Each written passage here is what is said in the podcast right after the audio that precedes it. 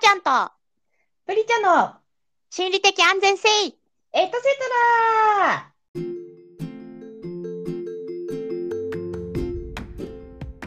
はい、こんばんは、はーちゃんです。こんばんは、プリちゃんです。いよいよ2月29日ということで、ウルー年最終日ですね。最終日っていうか、噂のウルー年の日ですね。そうですね、2月にたまにある肉の日ですね。そうそう、なんかさ、2月って短いっていうイメージがあるから、うん、もともと28日までじゃん？うだからなんか、仕事的にはさ、結構月内、月末締めのものとか結構多いから、うん、あの一日多くてなんかすごいに長い感じがして嬉しいなって思ってるんだけど。ああ、一日猶予があるという感じね。え、っそうそうそうそうそうそうでもさよく考えるとさそもそもみんな31日とか30日だからさいつもよりは短いんだよね、うん。でもさ、そうなってくると、やっぱ28日のありがたみみたいなのがあってさ、29日だと、まあ、正直、30日とさ、たった1日しか違わないじゃない？うんうんそうなってくると、なんか短いねっていう気持ちにあんまならないね。うん確かにね28だと2日も短いっていう感じするもんねうん。しかもさそうそうそう。今回なんか日の並びもさ結構29まで木曜日、うん。3月1日で金曜日。だから、うん。月末に土日を挟まないから、うん。実質月末が結構なんかいい曜日の並びというか月末締めの仕事を抱えている人にとってはなんかいい曜日の並びの月でしたね。なるほどね。そうそうそう。なるほどね。結構月末になるとさ、すごいなんか督促がすごい来るんだけどさ、あれどうなってますか、今月中のあれどうなってますか？みたいなのが来るけどさ、ちょっとなんかね、心の余裕があってよかった。大丈夫、29日まで今月は、今年はあるから、みたいな。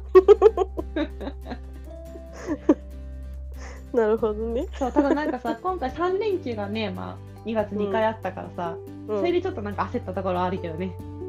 ああ、なるほど。尻は長そいけど。っちがね。そうそうそうそう。それはまああり。ね。私ね、そのうん。ちょうどカレンダーを見てて、でちょうどさ、もうこの月にもなってくるとさ、そのうん来年度4月とかのうんうんととかもまあ考え始めるってなった時に、うん。なんか気づかなかったんだけど、うん。あの4月1日月曜日なんだよね、今年ね。あそうそう結構3月きついよね。29が年度末なんだよね。めっちゃ厳しいじゃんと思って。そうそうなんていうの？入ったばっかの人、そのそれこそ新卒で入社したばっかの人がさ、うんうん月曜からさ、もう突然週5って結構きつくないって思って。あーまあ確かに新入社員の気持ちになるとそうかもしれないけど結構だから年度末にいろいろやらなきゃいけない作業がある身としてはなんか土日がある安心感みたいなの結構あるよね。あの別に土日に出社するわけじゃないでしょ。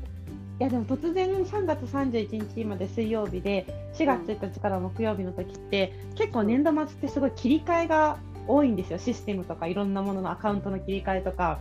うん。でそれがこう夜にバーって切り替えて4月1日からガッと変えるんだけどそれがちょっと土日があると最悪金曜日に何かあっても土日出勤してやれば対応ができるっていう安心感があるのでこれもまた部署とかやっている業務によると思うんだけど年度末切り替え業務を持っている人にとってはねこの曜日の並びも結構ねナイスなんですよ。えそうなんですよ。なんで今年はねカレンダーに恵まれているなという晴れやかな気持ちで仕事をしてます。2月も1日多いし、土日月末と挟まないし、年度末も金曜までやって月曜から新たな気持ちでっていう。ーそうなんだ。そう、そうなんですよ。でもね、確かにあの、普通に出勤してとか、特に部署移動がなくてとかっていう人だと、ね、まあ、月曜日来て、また年度末から、年度初めから5日間かっていうのもあるかもしれないけど、でもなんか部署移動とかあった場合もさ、結構さ、一回金曜日でさ、なんかありがとうございました、皆さんお世話になりましたみたいな感じで挨拶してさ、あの土日挟んで月曜日に新たな気持ちで新しい部署行った方がさ、なんとなくさ、こう気持ちの切り替えもうまくいくのかなみたいな感じもあって私結構年度末月金曜終わり年度初め月曜からっていうのは推奨派なんだよね。えそうなんか結いや全然どうでもいい派だな。むしろ嫌だな私は。あ そうなんだ。そうあんまりそういう業務もないっていうのも多分あるし、そっかそっか。全然うん全然気にならないタイプだなあむしろそうなん逆に嫌なのかと思ってた月曜日からなのが。あだから月曜日から始まるのが嫌だからうん憂鬱だなって思ってる。あ、ね、そう、そっち派でしょ？どうでもいい派ってよりはそっち派でしょ？うん。まあ私は別にでもさ5日間働くのは普通のことだから別にまあね、いつも通り。何も変わんないね。だからそういう意味で言うと。いつ3月31日が来ていつ4月1日になっても。確かに業務的には結構そういう人も多そうだよね。うん。だから本当に。なんか前もさあったじゃん。なんかプリちゃんと話しててその何月が忙しいみたいなやつのも全然なんか仕事によって違ったねみたいな違うよねみたいな。そうそう。だって別に土日休みじゃない人もたくさんいらっしゃるからね。別に金曜だから土日が休みとも限らないしね、そうそうそう。たまたま自分の場合はこれがラッキーでしたっていうマジでなんていうか十人十色の世界ではありますよね。なんでまあちょっとこの日の並びが逆にきついと思ってる人もいるかもしれないし、まあ、私のようにねこうこれはちょっと月末年度末の切り替えでありがたいなと思ってる人もいるかなと思いますが、まあ、そんな話をするような時期になってきましたね。2月末ということで。そうだね。うんあのさ2月まあ2月だけじゃないんだけどさ29日ってまあ大抵肉の日って思ってるじゃない？うんうんうん。語呂合わせてうん。で 2, 2月9日も肉の日じゃない、まあ、言ってみれば。単体の肉の日じゃない？そうだね。うんうん思ってたんだけど、うん。今年ね見てびっくりしたのが2月9日フグの日って書いてあったの。おおでも確かに2はフだし、そう。うん2はフだし9はまあグじゃんって思ったら、うんうん合ってるって思ったよね。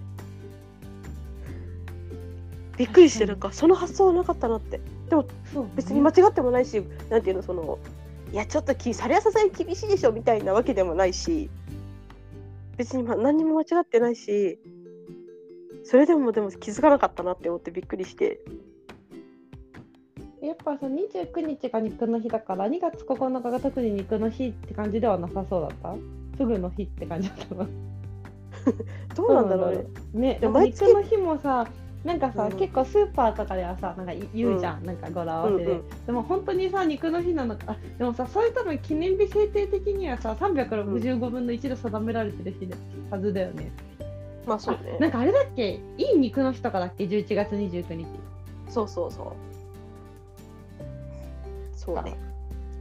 とかあとなんか前に聞いたのはそのなんていうの？商店街とかのそのお肉屋さんだと、あのいい肉の日はなんかコロッケあのほら作って揚げてあるコロッケとかが100円になるとかさ、うんうん。なんかそういうやっぱ肉ならではのなんかスペシャルな感じなのがあるみたいな話を聞いたりもしたんだけど、でもねよく考えて毎月29日が訪れるって考えた時にお肉の日だとしたら全然できるんだけど、毎月フグ食べるのきついじゃん。うんうんうん。なんかね、季節的なものもあるし、そうね、そうそう。なんかテンション的にもさそのよしフグフグ食べるぜみたいなテンションになるかどうかもわかんないって思うとやっぱ肉ぐらいでいいのかなって思ったんですよね。肉って言ったって別にいろんな種類あるわけだから。そうだね。うん。毎月あるものとしたら肉ぐらいガサッとくくられてた方がなんかいいよね。そう。なんか魚の日ぐらいにガサッとなんかしててくれた方が。うん確かに助かるかなって思ってやっぱりってなるとやっぱりね1回しかやってこない2月9日は、まあ、まあフグの日だとしてもまあ。確かにそうだね。ね1回ぐらいだったらなんかいいよね。そう。でちょうど冬だしさ、ね、確かに確かに。って思ってなるほどねってなったんですよね。なるほどね。でも2月9日終わっちゃってもうすでに1肉の日だね。そうだね。明日はただの明日っていうか今日か。今日はただの肉の日です。そっかそっか。うんなんかなんとかの日って言われると食べたくなったり買ってみたくなったりするからなんかいいよねそう制定してもらえると。ね。正直ちょっとお昼ご飯なんかもさもう何食べていいかわからなくなってる時もあるうんから、うんうん今日はあのなんていうの今日はカレーの日だよって言われたらそっかカレーかみたいな。そうだよね。慣れて逆になんかもうありがたいっていう感じになってきた。ねそうそう、うん。今何も考えず金曜日はカレー食べてるからすごい。金曜日だけは自衛隊の方みたいにななってんじゃん。そう。金曜日はカレーの日って。カレーをいつもみんなで買いに行くからお昼に。そう。でも逆に月火水木すごい悩む。あどうしようみたいな。そうだよねでもなんかさそれもさ金曜日がカレーの日って決まってるからあ、うん。じゃあカレー以外だなみたいな感じでさそこからお昼何食べるか選ぶからさなんかそれもそれでちょっと選択の助けにはなってるよねあまあ1個減るからね。そうそうそうそう。そうなんかそう思うとさ本当になんかすごい数ある中から選好きなの選んでいいよっていうのすごい辛くなってきた、うんそうなんださよね。3択ぐらいでいいもうなんか、そうそうそうそう。最近ほんとそう思ってきた。なん。うん、かそれ5択でもちょっと悩む、ね悩んじゃうよね。うん。そうなんだよね。自分はいつから優柔不断になったんだろうっていう気持ちにすらなるぐらい。コンビニもだからさ、なんかあのなんていうの？えっと搬入っていうのなんていうの？なんていうの？あの全部時間帯によってさもう列とか全部もう、あの商品が今今届いて全部並べましたみたいな時間帯ってあるじゃない？うんうんうんうん。そのタイミングで入っちゃうともうどうしていいかわかんない。えどれ食べよう？どれ買おう？みたいになっちゃって。あーそうだよね。確かに。おにぎりとかも今すごいもんね数そう。サンドイッチとかおにぎりとかさ。すごい量が量っていうか種類がすごいいっぱいあるから悩んじゃうから逆にもうなんか最後何個かしか残ってませんみたいなタイミングに行きたい。確かにそっちの方があの無駄に脳みそを使わなくて済むよね。なんか言うもんねスティーブ・ジョブズとかもね朝服選ぶのがもあったいないから毎日同じ服を着ていたとかさ、あ確かに。うん、えでもさごめん。そもそもちょっとプリちゃんにも聞きたいんだけどうんうん。仕事に着ていく服そんなたくさんある、その毎日何を着るか悩むほどあ言うことなくない？結局決まってない？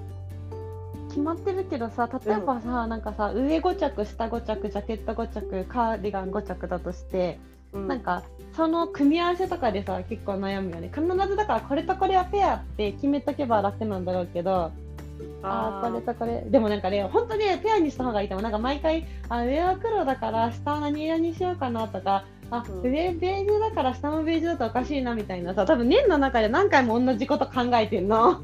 なるほどね。先にさ なんか上着着た後に下どれ着るか決めるから。そう思うともうあらかじめこれは黒となんか白でセットとかこれは何色と何色でセットとかってしといた方がうん。絶対朝数十秒の時間が浮くね。なるほどね。確かに。そういうことね。そういうことか、うん。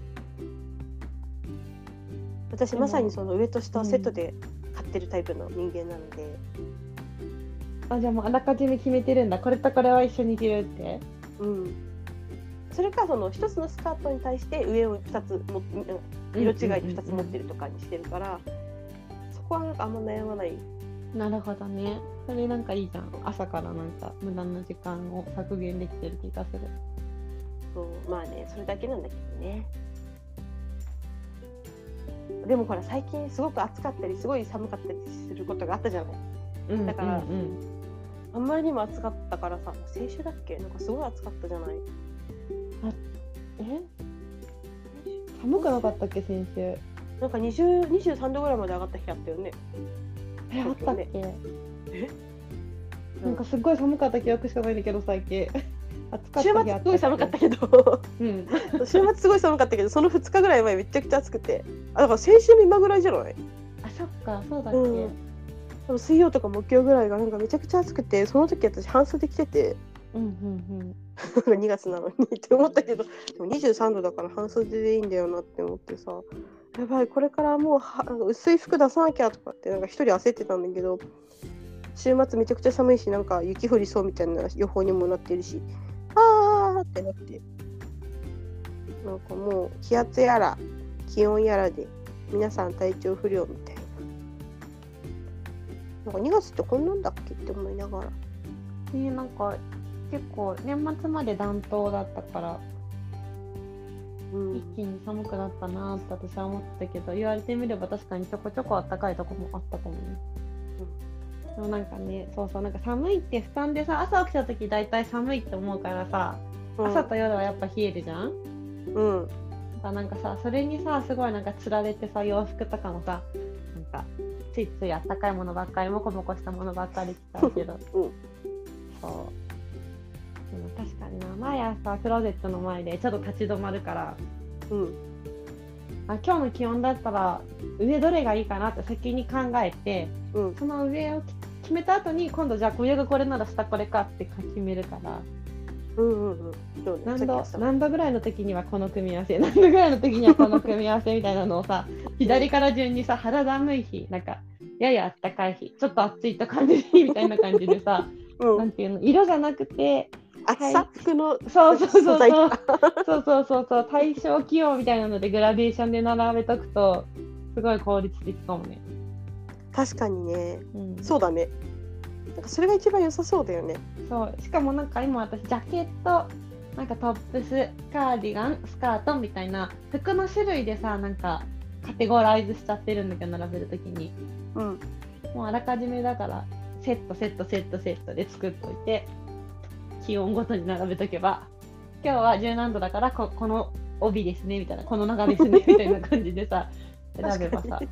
そうすごい気安いでもなんか同じようなさ気温が結構続いたりすると結構苦戦しそうだけどね。は ぁみたいな。ね。だけみたいなみたいな。浴室乾燥機ちょっと今日にしないとみたいな感じになりそうだけど。なんかそうねいいかもしれない。いろいろね工夫できることは確かにあるかもしれない。ね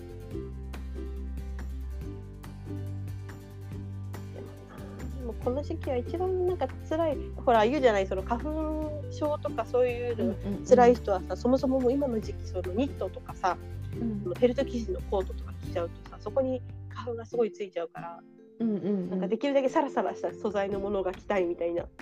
うんうんうんうん。ものがさ払えるからちゃんと。うん。っていう話とかも聞くと、あそっかーってなって。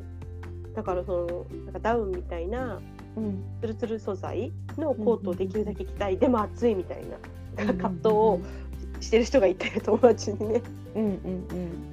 そっかそういう観点もあるんだって思ってこれからのこの季節っていうのはね。暑い寒いだけじゃそうなくて。それめっちゃある。そう。花粉吸い込まない素材にしなきゃっていうめっちゃわかるでも暑いからそのダウンどうしようもんで私もすごい頻繁に接する問題なんだけど。徹してた。接する。ここにもいた。ツルツルだからダウン着たいけどダウン着たらちょっと暑いみたいな。やっぱそうなんだね。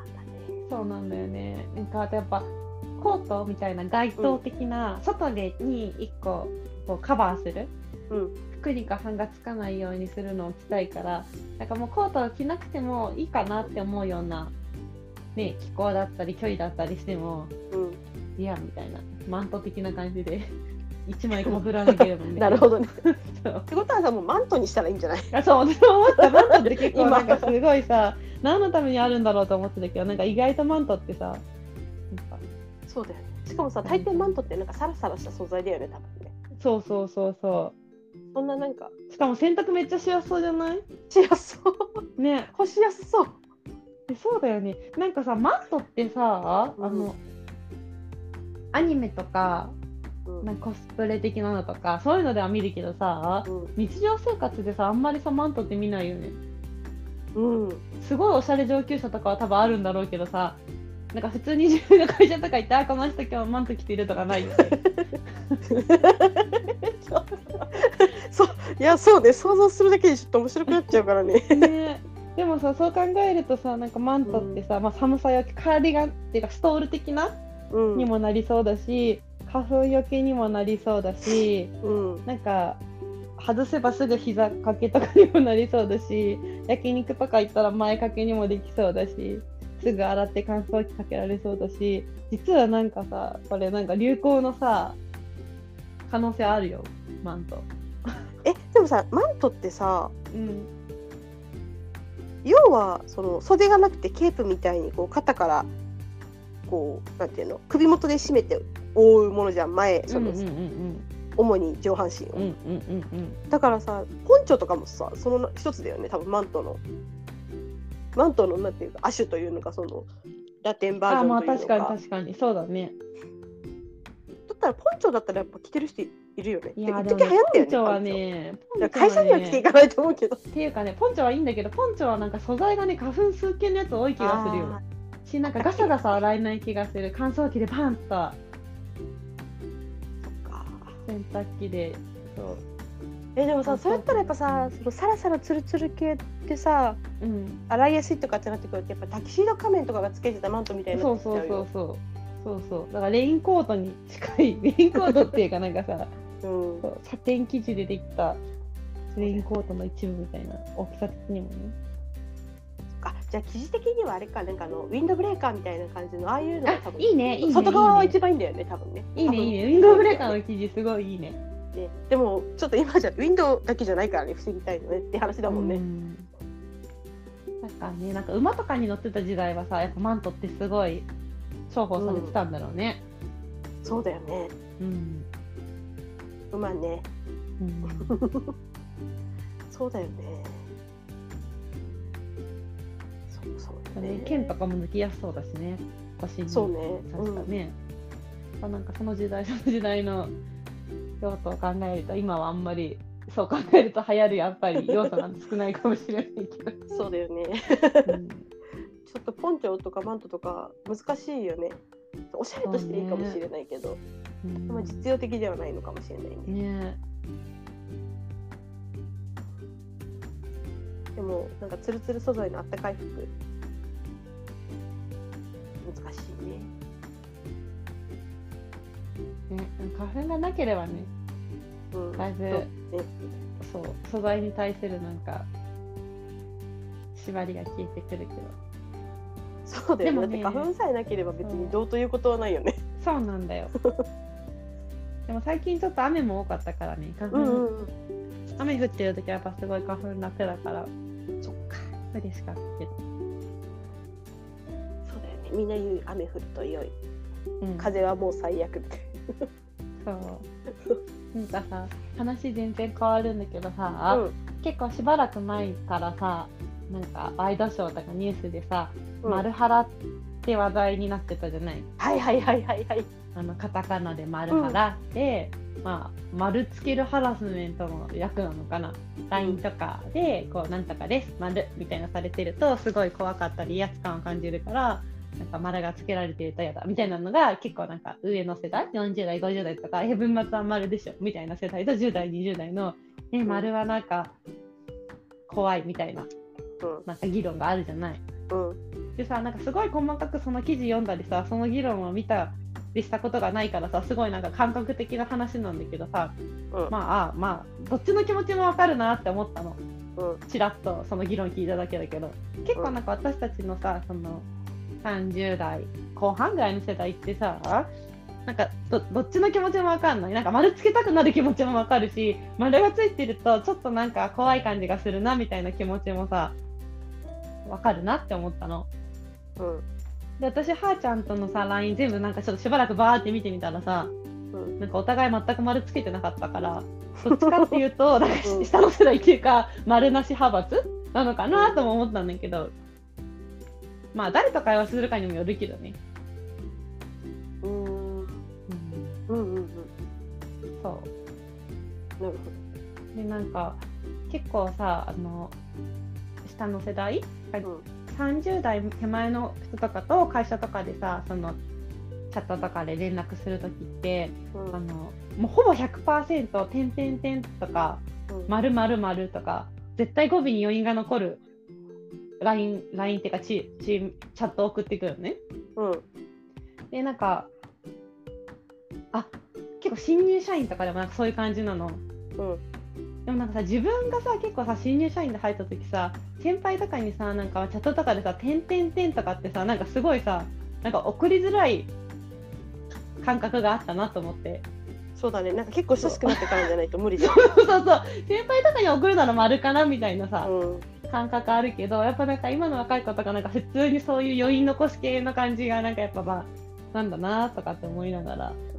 なんなのかまな繊細なのかな？なんかえそうなの？だから私それにねどういう意味があるのかなって。私もなんかさそれにつられてさ自分もそれやってるうちにすごい癖になってさ「点点点」とかすごい「丸々丸とかってさうん。やるようになっちゃって。しかも特に若い子と Teams とかチャットするときにはなんかあえてそういう風にしてなんか威圧威圧感を出さないようにしようって思ってるんだけどこれになんどんな意味があるのかは明確に分かんないって確かになんかちょっとなんだろうねなんか優しくなるっていうかなんか断定しない感が出るのかなと思って。なんかなんか。わかんない。私にはなんかその理解っていうかなんだろう携帯だとなんだろうそれこそその LINE でやるときはうん。その、まあ、ある意味でちょっとそのなんていうのスピード勝負みたいなとこもあるじゃない。やり取りをしてるときって。だから早くその自分のメッセージを送るっていう意味で ゼロ丸一つ送ってないじゃないかなって思う時もあるの。だはいスピード勝負。けど、はいあのあるでしょ。でもさ、うん。会社で例えば Teams でチャットを送りますってなってる時って、もうなんかさ、んんパソコンのそのキーボードを手がもう打ち慣れてるからどうしても右手の小指で丸を押しちゃうのよ。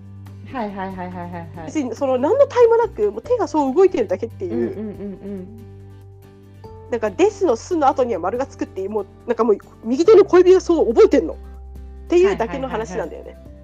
そううんなるほどねだからなんかあんましまあうんいやだからなんか最近の若い子ってめっちゃ繊細だなと思ってめちゃくちゃ難しいじゃんと思ってさその扱いがね。なんかさそのなんか行間をさ読むっていうことはさ昔からあるけどさうんなんか行間ありますよ感をさなんか可視化したのかなって思うよね。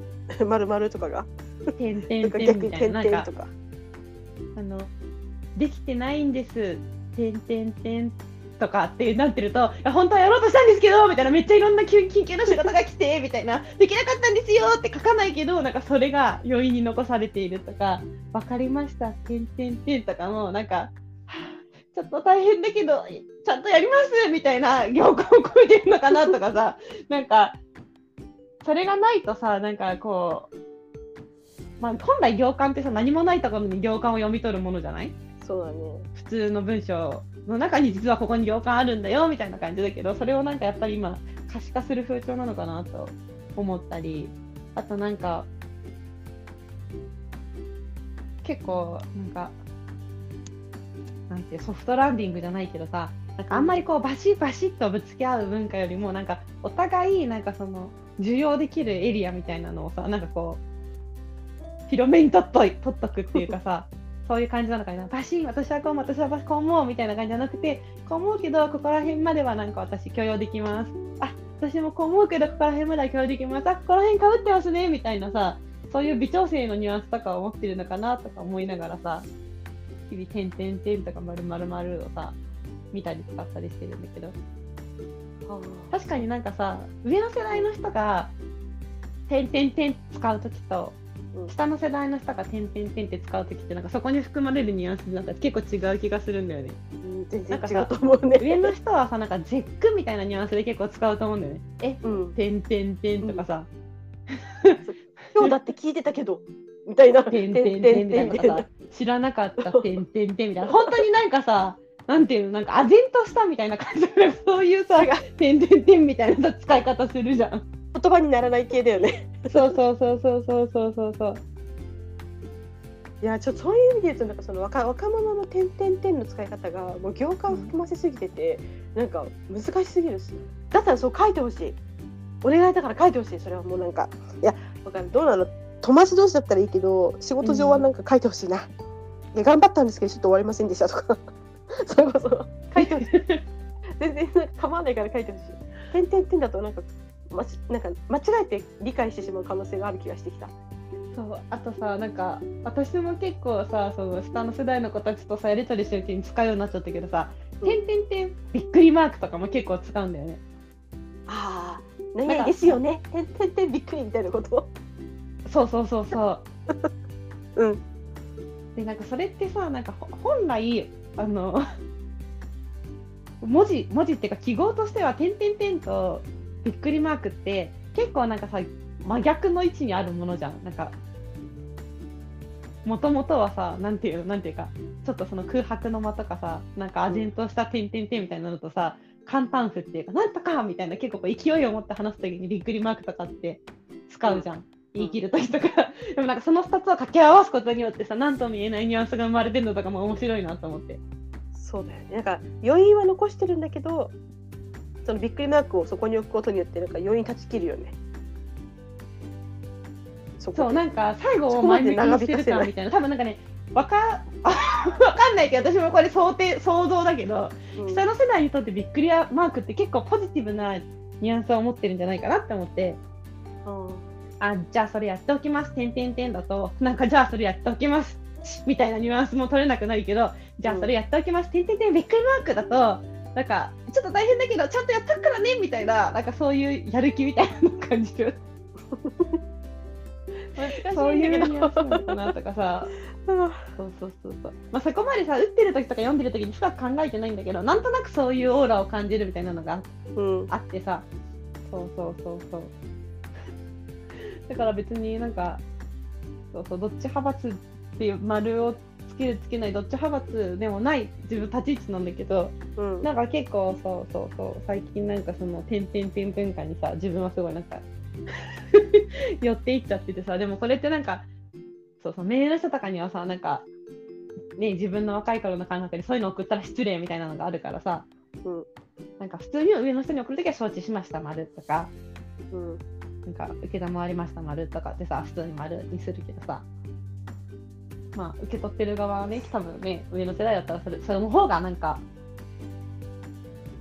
しっくりくるんだろうなと思いつうん多分何も思ってないだろうね。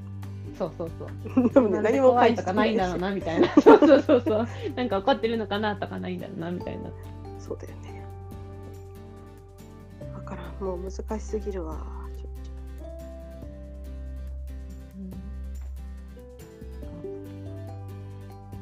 でもそんなことでハラスメントとか言われ始めたらもう泣くよ私は。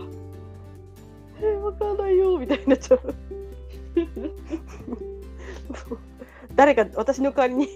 あの私だけなんか私が喋ったことを入力してくれって気持ちになる。なんかうまい具合に入力してくれる人を探すことになってくるよ。代筆みたいな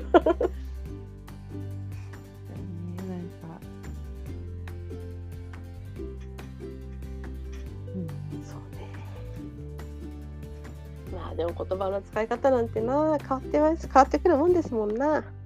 そうそうそうそう。なんかね、おじさん公文、おばさん公文、必須公文とか今いろんな公文がさ、まさかさ、なんか公文といったらなんか英語か古文かみたいなさ、イメージだったけどさ、今こんななんかさ、さまざまな公文がさ、う新たに生み出されるとは思わなかったよ。いや本当だよね。ちょっと本当にびっくりしてる。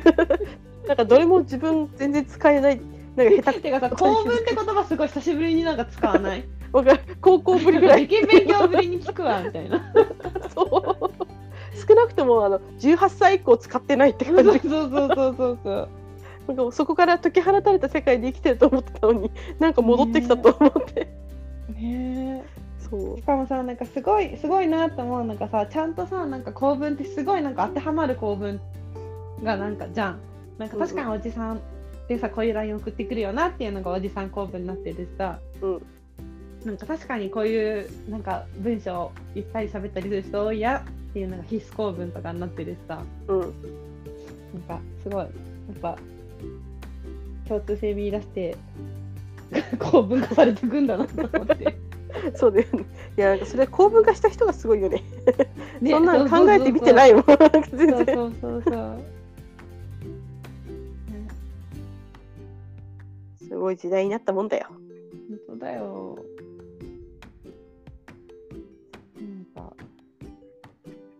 なんか、今まではさ正直、まあ、流行語ぐらい追っとけばいいと思ってたんですよねちょっと。うんうんもうそれだけじゃダメなんで流行語だけじゃなくてそうそう公文はあるし。うん。そうそうそうそう。私も句点当点の使い方もあるしみたいな。難しい。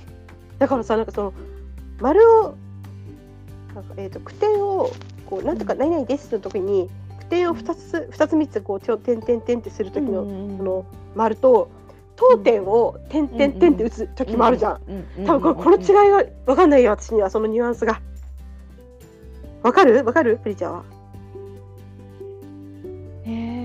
当点3つと句点3つの違いが。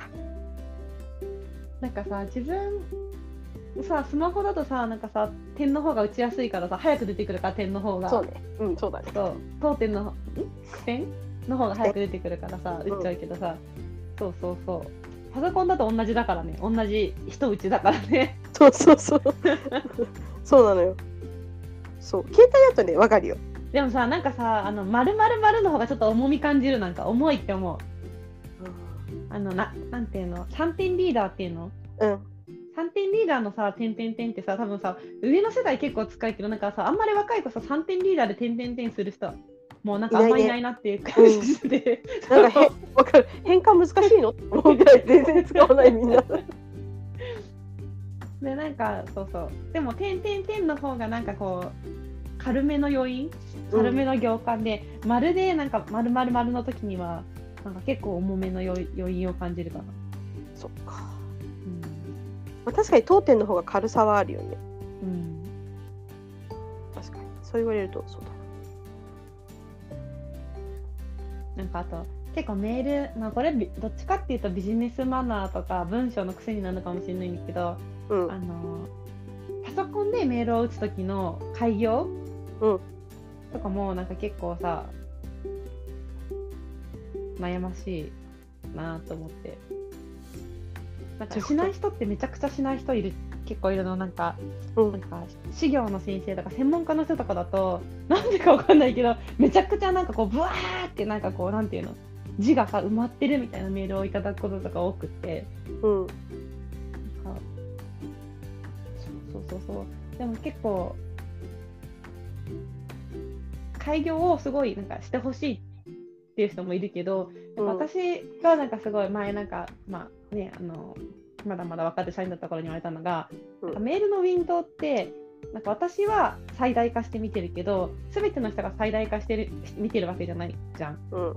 あの他のさなんかウィンドウとさ並行して見てる人とかもいるからさ、うん。縮めて最なんていうんだろう最大化しないウィンドウで見てる人もいるからあのそういう場合に開業しちゃうとなんか量が崩れて見えるから基本的になんかその一文が終わらないところで開業はするべきじゃない。逆に開業しなきゃいけないほど長い文章を書く方がなんていうかその伝えようと思う気持ちにかけかけてるっていうかいかに短く伝わるかだから、まあ、どうしても長くなるときはしょうがないけど基本的にはなんかそのできるだけ一文を短くして文にが終わった段階で開業した方が読み手の人は受け取りやすいと思うよとかって聞いたこともあって確かにそれ結構そうだなと思って、自分は結構そういうメールを打つように心がけてるんだけど、うんでもなんかそうそうそうそう開業も結構人の文章の打つ癖とか出るよなと思って。あー日本語だと一行で開業するけど、うん英語だと開業しないね。あその段落段落はつけるけど開業はしないね英語だと。っうんていう感じかな。なるほどね、うん確かに言語によってっていうのもあるよね。うん英語一個ずつ開業してる人見るとびっくりするなちょっと。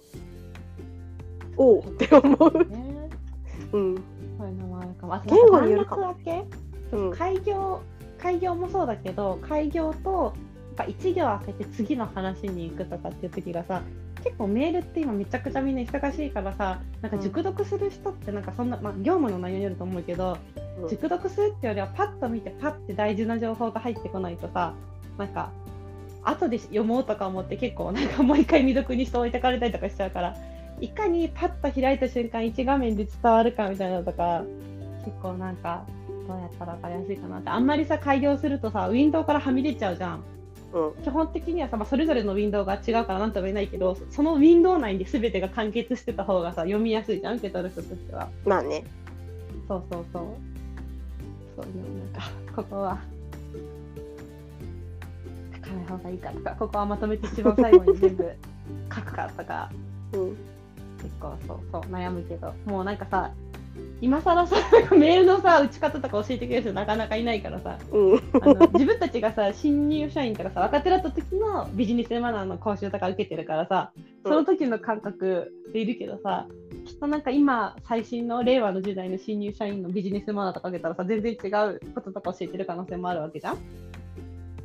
大丈夫だよ安心して。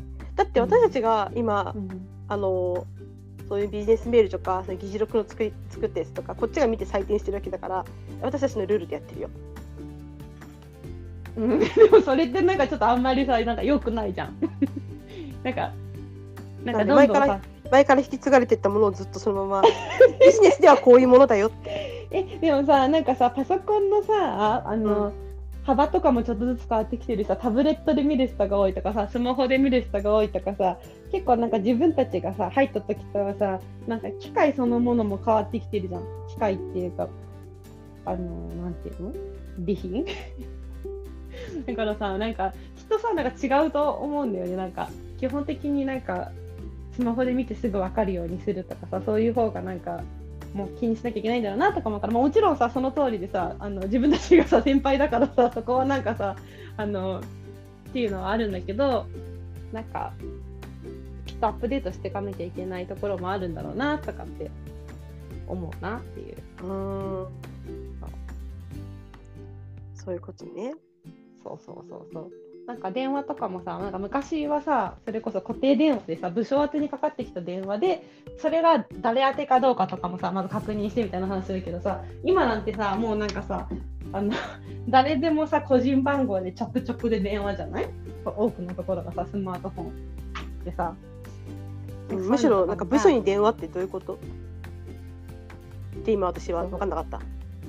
そうそう部署03番に電話号が部署で共通の番号があってそこにかかってきてそこから誰ですか？っていう電話をそうそうやるケースもあるんだけど今はもうスマートフォンで直接個人電話がかかってくる時代だから、そういうところもさ我々が入社した時とは変わってきてるから。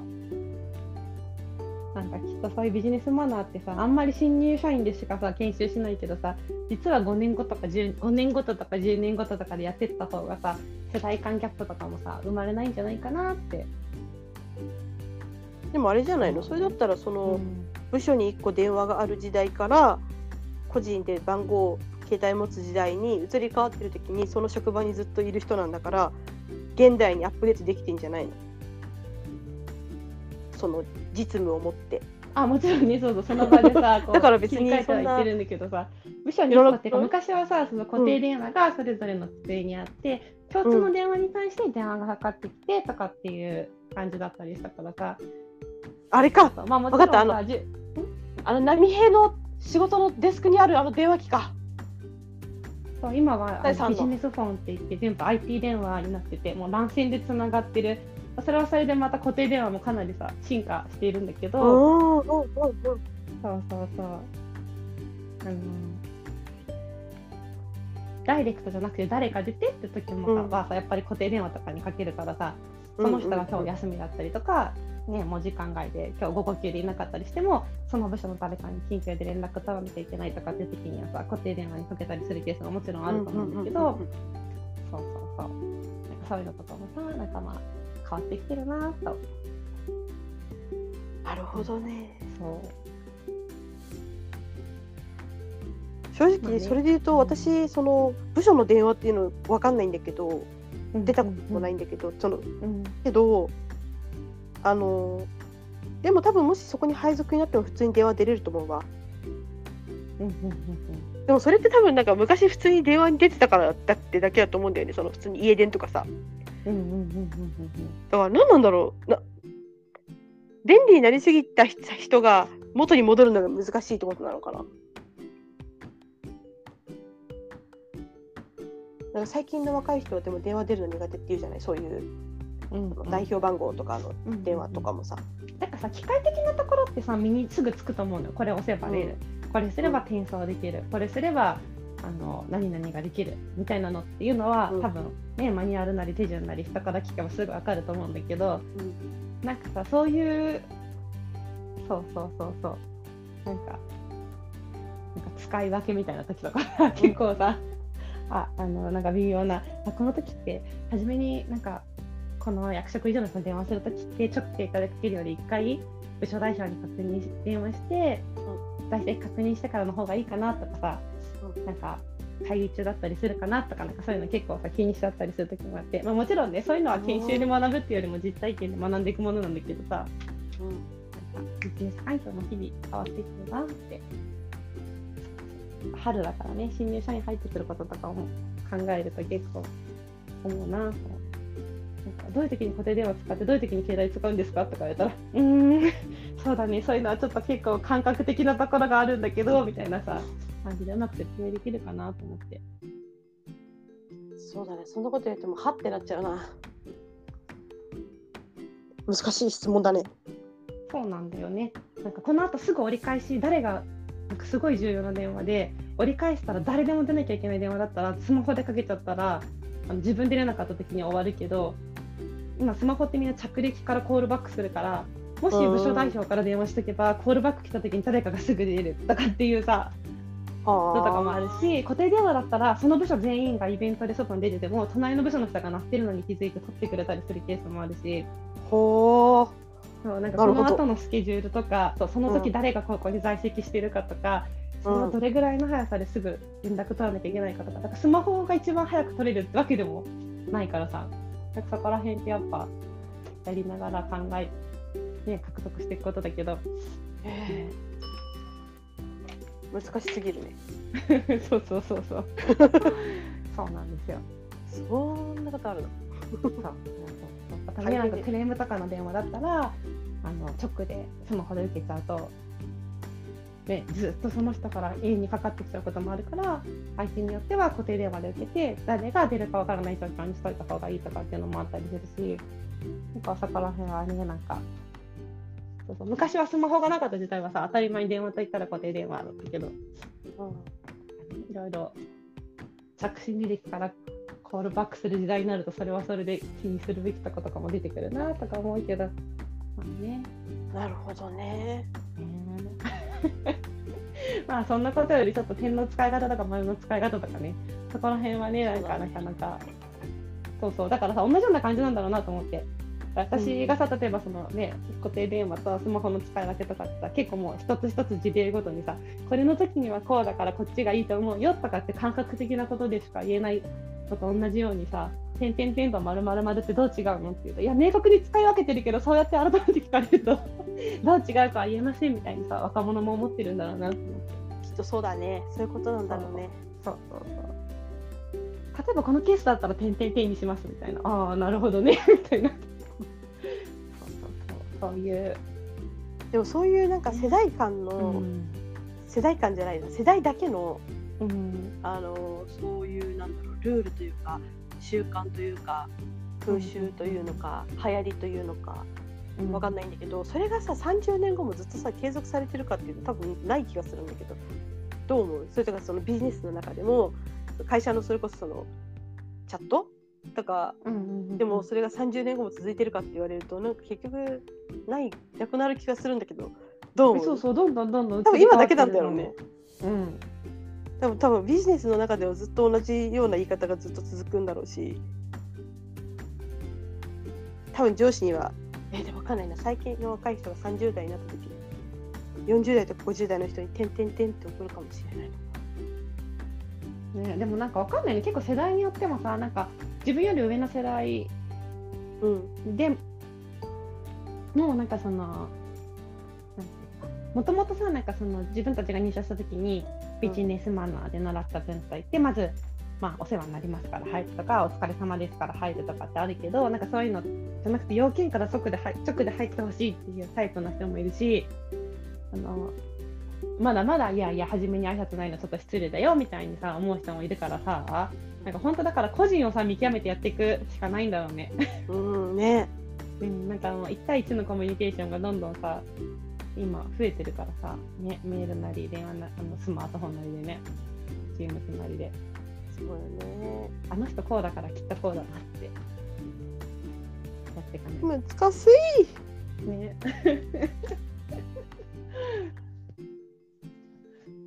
新入職員がは入ってくる時代。あと1ヶ月で入ってくるからね。そうだね。まあこびることなくやっていこう私は聞かれた時にちゃんと答えられるように自分の頭整理しとこう。私はなんでこうしているんだろう。聞かれるんだ。えー、聞かれるでしょう、多分。それどうしたらいいですかね。とか、こういう時ってどうしましょう。みたいな。ちゃんと、こんなそっかそんなように教えてあげよよろしく頼む。う。まあまだね3月1ヶ月あるんだけど。そうだね。年度締めってやつがまあそうそう、準備するようなものでもないんだけどね。なんか毎年フレッシュだからさ。こそうかここれ2月29日の話題として正しいんだろうか。ね、でもなんかやっぱ春になるとね自分が新入社員だった頃とか思い出す？新しく入ってくる新入生のこととかあと自分の世代が今まあね中継的なところだから上も下もそれぞれね時間感覚あるけど両方わかるなとか結構なんか考える時期だなと思いました。いいですね。いいまとめ方をなさって。ちょっと今そうですねって言いそうになっちゃった。そうですね。そうまあねちょっと丸原っていうのをきっかけになんかそんなことに思いを馳せた早春でした。でした。じゃあまあ3月もね、はい、うんバタバタになりそうですけど、しっかり花粉症と戦いながら、作っていきたいと思います。頑張りましょう。はい。あれこれからますますひどくなるの？花粉症っていうのは？そうだね、杉の季節が今結構ピークに来てて、この後またヒノキさんがやってきますね。ああ厳しいね。落ち着いて深呼吸していきましょうね。うん。しづらい大丈夫かな。あそっかそうだ。浅め浅めの呼吸でいきましょうね。浅めの呼吸で。そう浅めにいきましょうね。うんよしよし。じゃあまた次回お会いいたしましょう。はい。はいバイバイ。